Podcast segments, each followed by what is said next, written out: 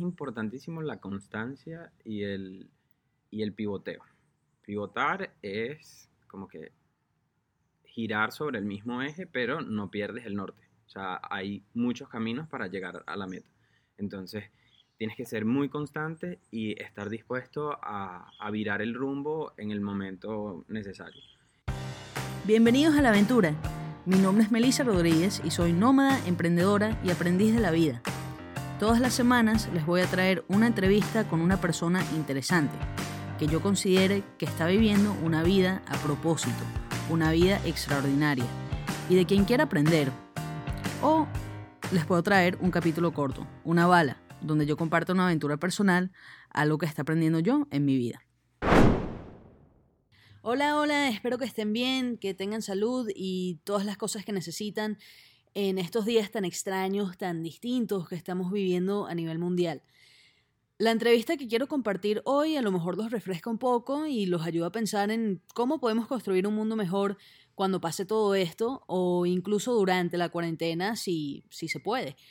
Y es una conversación con Andrés Solórzano, CFO de Leatherheart, empresa venezolana que hace peluches con materiales reciclados y la primera empresa con certificación B de Venezuela cosa que significa que está reconocido y documentado que utilizan el poder del mercado para dar soluciones concretas a problemas sociales y ambientales. Esto lo grabamos el mismo día que grabamos la entrevista con María Ángel Molina, CEO de esta misma empresa, em, invitada del episodio 27 de este podcast. Eh, lo grabamos en la sede de Leatherhearts, aquí en Caracas. Andrés y María Ángel están súper claros en los retos que han asumido y me encanta la mentalidad y la perspectiva que tienen. En esta conversación con Andrés van a poder escuchar cómo el emprendimiento llena muchísimo más cuando se une la ambición con los propósitos que van más allá del lucro y también hablamos de la mentalidad necesaria para lograr emprender en ambientes como el de Venezuela, sin perder la cordura. Em, y también hablamos del viaje reciente que hizo Andrés al Pico Humboldt, el último glaciar de Venezuela. Espero que lo disfruten. Andrés, muchas gracias por tomarte un tiempito para conversar conmigo. Em, bueno, acabo de conversar con tu, con tu socia, María Ángel, y, me gustaría igual que me contaras en tus palabras qué es Leatherheart. Vale, gracias a ti, Melissa, por, por invitarnos. Bueno, ya después de haber escuchado a María Ángel, ella es la experta en comunicaciones. Voy a intentar dar la talla. seguro que sí, seguro que sí. Ok, eh, ¿me repites la pregunta otra vez? la, pregunta fue, o sea, ¿nos puedes contar en tus palabras qué es Leatherheart? Mm, ok. Bueno, para mí, quizás una respuesta más personal, para mí Leatherheart es el resultado de, de, de nuestras pasiones en términos de emprendimiento. Yo, como ya también comentó María, nosotros tenemos ya más de siete años eh, emprendiendo y, o por lo menos relacionados con temas de emprendimiento. Yo he hecho cursos de liderazgo, hice lidera, ahí estuvimos ocho meses viendo Canvas, modelo de negocio, etc. Y bueno, porque es el resultado, porque yo hace ocho años tuve una asociación civil en la que trabajábamos prácticamente por amor al arte. Ok. Luego, este, compañeros se fueron del país, etc. Y tuve un emprendimiento netamente de negocio. Y realmente ninguna de esas dos eh, como que actividades me llenaba por completo. En cambio, Leatherheart, que es una empresa social y mezcla estas dos actividades, tanto el lucro como eh, agregar valor a la sociedad, me parece que, que es una mezcla increíble. O sea, puedes estar generando dinero a la vez que está generando un impacto social y ambiental positivo. Entonces, para, para mí es la suma de, de, todo ese recorrido y de esa pasión como que canalizada hacia algo que, que, bueno, ahora es nuestro estilo de vida. Excelente, sí, bueno, por lo que me contó María Ángel, ustedes son una especie de, de bueno, no una especie, no, son una familia, eh, tanto ustedes como todo el equipo, todo lo que están haciendo, eh, y se nota que, que les gusta, que, que, están haciendo lo que, lo que de verdad aman y, y, se ven los resultados. Sí, sí, es increíble. Bueno, nada más aquí donde estamos, que este espacio es como nuestra pequeña burbuja, nos encanta estar aquí. Entonces, eh, todo lo relacionado a Leerhard, eh, de cierta manera, algo feliz, algo alegre y que agrega valor. Ok, excelente, me alegro mucho, o sea, de verdad se nota. Em, y para ti como emprendedor, ¿por qué crees que ha sido distinto eh, O sea, tuviste otras, otros emprendimientos, otros, estuviste mucho tiempo metido en ese mundo em, y como que por fin le dieron el clavo en una empresa que de verdad los llena. Eh, ¿Cuáles crees que fueron las claves para llegar a eso? Pero, o sea, es importantísimo la constancia y el, y el pivoteo. Pivotar es como que girar sobre el mismo eje, pero no pierdes el norte. O sea, hay muchos caminos para llegar a la meta. Entonces, tienes que ser muy constante y estar dispuesto a, virar el rumbo en el momento necesario. Eh, porque a, fin de cuentas el emprendimiento es un camino de redescubrimiento. Tú vas entendiendo eh, qué te gusta, qué te motiva, qué te apasiona y también lo vas, te vas sensibilizando para, para entender eso en, en, los usuarios, en los clientes, en los beneficiarios. Vas entendiendo realmente cómo solucionar esos, esos problemas o esas carencias en el mundo. Entonces, mira, es un camino mm, constante e inacabado. Entonces, creo que lo principal son esta, estas dos características, como te comentaba. Nunca, nunca rendirte y estar dispuesto a ser humilde, estar dispuesto a, a pivotar las veces que sea necesario. O sea, la constancia y la flexibilidad. Exacto. Ok, excelente. Y para ti como emprendedor, ¿tienes algunos hábitos que te ayudan a mantener esa actitud? Hmm, mira, yo creo que es súper importante mantener un nivel como de, calma, de no, no estresarte ni, ni, preocuparte demasiado. O sea, es como, tienes que tener un equilibrio constante para poder aprovechar las oportunidades y para saber que cuando estés en esos huecos, porque como de manera cliché se dice, exacto, el emprendimiento es una montaña rusa. Entonces cuando estés en ese hueco, saber que, bueno, es temporal y tener la lucidez necesaria para encontrar la manera de salir de ahí. Entonces, pero para mí eh, es importante tener válvulas de escape que, que te permitan volver a tu centro y volver a estar equilibrado. Para mí son los deportes. Yo mm, practico surf, ahorita eh, hablé con un compañero que quiere hacer escalada, entonces puedo volver a retomar la escalada, eso me gusta full. Y nada, cada, vez que me siento estresado, bueno, hago algún deporte, alguna actividad física. Qué bueno que los deportes que me, me has mencionado también todos tienen que ver con la naturaleza. Exacto, exacto. Sí, el, surf es, increíble la conexión que uno tiene con, con, el mar. Y bueno, te recuerda lo importante que es la conservación. Por lo menos ahorita en las playas que yo surfeo se ha visto toda la degradación eh, por tema de calentamiento global, por tema de contaminación. Y bueno, es triste y, me recuerda lo importante que, que es mantener otra vez ese equilibrio, tanto interno como con tu entorno. Ok. ¿Qué quieres decir con tu entorno? Bueno, que por lo menos a nivel de negocio, no te enfoques nada más en conseguir un profit, un margen de ganancia, descuidando lo que o tus empleados o, tus procesos internos que, pueden arrojar, no sé, toneladas de basura al medio ambiente, incluso el consumo energético, de dónde consume la energía. O sea, cuando nosotros hicimos el proceso de certificación, a mí me preguntaron, mira, eh, qué energía utiliza. Y yo, bueno, la, la, que me proveen aquí los servicios básicos y eso, bueno, viene de, de, las represas y eso está bien, pues. Y me dijeron, tienes cero puntos, porque a pesar de que, de que viene de la represa, eh, es de alto impacto. Una represa es de alto impacto. Entonces, hay mejores maneras de obtener energía eléctrica. Entonces, berro, eso no, como que no me lo había planteado y hasta cierto punto yo digo, bueno, no, no es de mi incumbencia, pues yo simplemente pago mi, mi luz y listo, mi servicio. Y siempre hay maneras en que puedes mejorar. por lo menos ahorita las luces que están aquí son alimentadas con energía solar, por lo menos las que están aquí en el patio. Ok. Entonces, al igual que esas ahí arriba.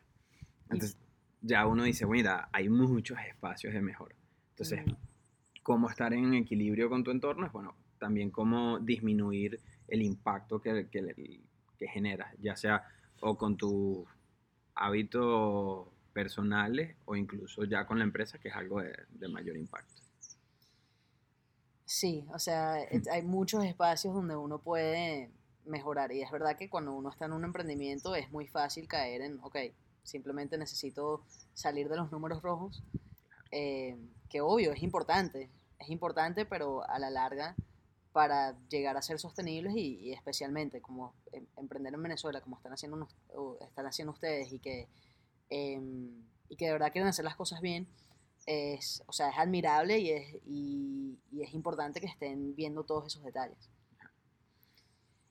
Hablando de emprender en Venezuela, ¿cómo, cómo ha sido ese reto?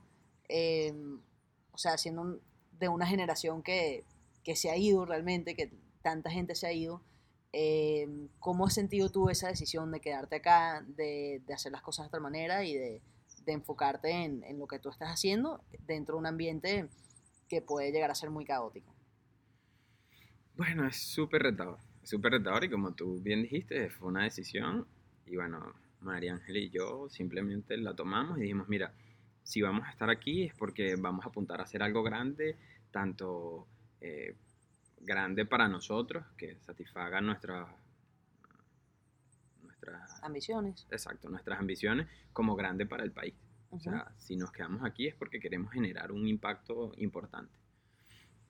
Este, bueno, realmente es retador por, por lo menos a nivel de capital humano. Muchos amigos que, que hacían un trabajo increíble se han ido, pero a la vez también conoces mucha gente que está aquí trabajando duro y tiene esas características de resiliencia que son súper importantes y te inspiran eh, es importante estar en estos círculos en los que constantemente ves a las personas rompiendo esas barreras, rompiendo esos obstáculos.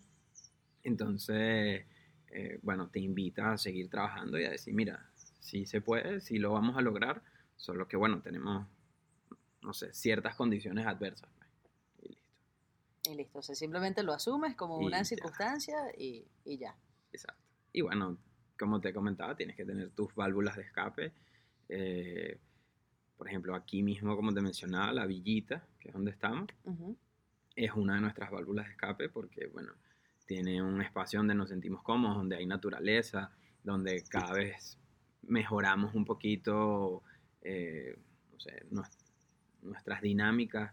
Por ejemplo, ahorita tenemos frutas, entonces siempre podemos llegar a la villita y hay frutas. Eso es eso es súper refrescante. Este, o sea, en la tarde a veces llegan guacamayas, pasan periquitos por aquí, entonces Voy, a- voy a subir una foto con el podcast porque es que de verdad el espacio es hermoso, súper lindo y es, es un oasis, de verdad que lo tiene muy bonito, muy bonito. Qué chévere. Y bueno, cuéntame un poquito de este, este viaje que acabas de hacer, Bueno, eso fue para mi cumpleaños, ¿ok? que dije, bueno, mi cumpleaños, cae carnaval, vamos a aprovechar, quiero retomar la visita a Mérida, de allá es nuestra abuela, yo iba mucho de pequeño, Ok. y bueno, tenía como unos cuatro años sin ir, la última vez eh, con María Ángel subimos el Bolívar, Ok. que es el pico más alto en Venezuela. Me faltaba el Humboldt y además tiene la, el hito súper importante que tiene el último glaciar de Venezuela. Entonces, bueno, era un check en mi lista de cosas por hacer. Este, y fue increíble. Es un viaje de cinco días. Ok. Pero caminas en promedio unas 6, 7 horas diarias. Teníamos unos bolsos como de 25 kilos. 25 kilos, wow. Ok. O sea que era, era retador, pero es, es sabroso, pues es, es como trabajar con tus límites y cómo romperlos. Es tanto un trabajo físico como mental. Ujú.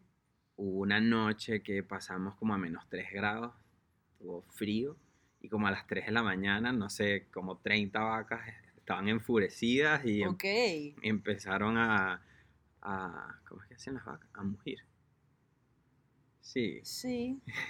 Empezaron a, como a, a, a- a pelear y a morir ahí cerca. Entonces salieron los guías porque varias veces ha ocurrido que, que, no sé, que han chocado carpas, que sé yo, dañan las carpas o se comen tu comida. Entonces, bueno. No, los atacan ustedes, o sea, me imagino. A mí me daría miedo. Exacto.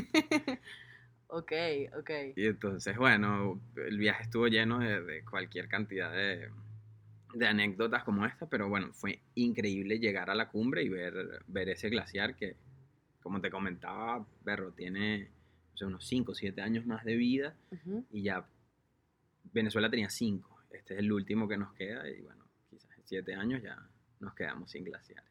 Sí, entonces, bueno, fuiste, fuiste a tiempo. Bueno, todavía te queda, tienes tiempo para ir otra vez, repetir la experiencia, sí. Sí, quieres. me dijeron que fueran en, diciembre, que está nevando. Ok, pero que no sé, que como el 50% de las veces que han ido no pueden hacer cumbre de las de los adversas que son las condiciones. Entonces que me dijeron, mira, prepárate porque es mucho, mucho más fuerte. Tienes que usar crampones, ujú. son estos pinchos en los zapatos, tienes que usar piolet para, para escalar por el hielo, entonces le agrega unos cuantos escalones de dificultad. Mira, em, o sea, bueno, me encanta esa historia, de verdad, me parece muy chévere. Te, te iba a preguntar lo del termostato y, y el termómetro, que, que la pregunta que le hice a María Ángel, pero estoy casi segura que me vas a decir termostato. Decir, Sí, Sí, por la actitud que tienen ustedes, entonces no, em, no te voy a hacer la pregunta porque ya los he dejado bastante claro que, que bueno, que ustedes dos creen en, en crear sus, en que son dueños de sus, re- de sus resultados y de sus vidas y de las cosas que están haciendo. Y eso de verdad me encanta, lo admiro muchísimo. Em, Escuchaste en la entrevista de María Ángel, ¿hay algo que te gustaría agregar sobre Leatherheart o sobre emprender en Venezuela o cualquier, cualquier tema relacionado em, que, que a lo mejor no tocamos María Ángel y yo y que te parece importante? Bueno, escuché pedacitos. Ok. digamos que eh, algo que me gustaría agregar es que, mm, bueno, a nivel personal, busquemos esos espacios en donde podamos agregar valor y, creamos en Venezuela, porque mm, este, hay mucha gente que está buscando transformarla y voltear esta crisis y todos estos problemas que tenemos en algo positivo y que nos enfoquemos en las cosas positivas.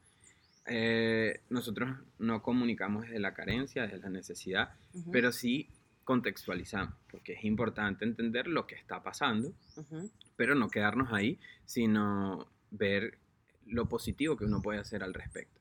Entonces, nada, invitar a la gente que, que busque maneras de contribuir de manera positiva, ya sea en Venezuela, en el mundo o en su vecindario, Ujú. Y, y bueno, que, que siga viendo todo lo que sucede aquí porque suce- están pasando cosas bien, bien interesantes y, y vamos a poder construir la, la Venezuela que queremos. Excelente, me encanta. Mm. Para terminar, ¿nos puedes decir dónde pueden conseguir información sobre Leatherhearts? Bueno, nuestro canal principal Ajá. es el Instagram, Ok, que es arroba leatherheart, es corazón de cuero en inglés. ok. La página web es igual, es leatherheart.fun de diversión, leatherheart.fun. Y mm, bueno, usamos otros canales, pero básicamente esos son como los principales, los más dinámicos. Y ahí siempre comunicamos todo y creo que es por donde, por donde más pueden seguirnos y enterarse de todo. Ok, bueno, excelente. Muchas gracias, Andrés, me encantó. Gracias. Gracias por escuchar esta entrevista. Recuerden seguir a Leatherheart en Instagram y compartir las entrevistas de Andrés y María Ángel. Para estar al tanto de este podcast, pueden seguirlo en Spotify, en Apple Podcasts o la plataforma que sea que estén usando para escucharme. Em, o me pueden seguir en Instagram en melisa.r.j. También me encanta escuchar sus comentarios, me impulsan y me ayudan muchísimo a mejorar este espacio. Entonces me pueden escribir por ese medio o a mi mail que es melisa.melisarj.com. Nos vemos en unos días con una bala. Mientras tanto, cuídense mucho. Chao.